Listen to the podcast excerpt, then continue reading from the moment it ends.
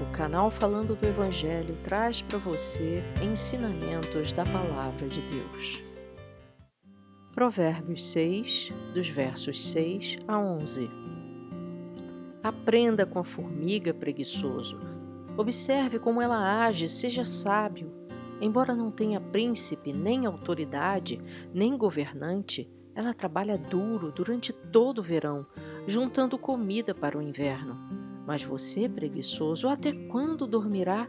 Quando sairá da cama? Um pouco mais de sono, mais um cochilo, mais um descanso com os braços cruzados, e a pobreza o assaltará como um bandido, a escassez o atacará como um ladrão armado.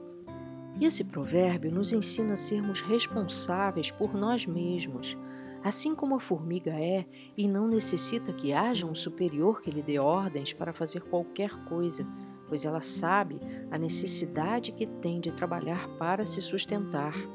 Não fique parado esperando que caia do céu as suas necessidades, pois a palavra de Deus é clara ao dizer que o resultado da preguiça é a pobreza.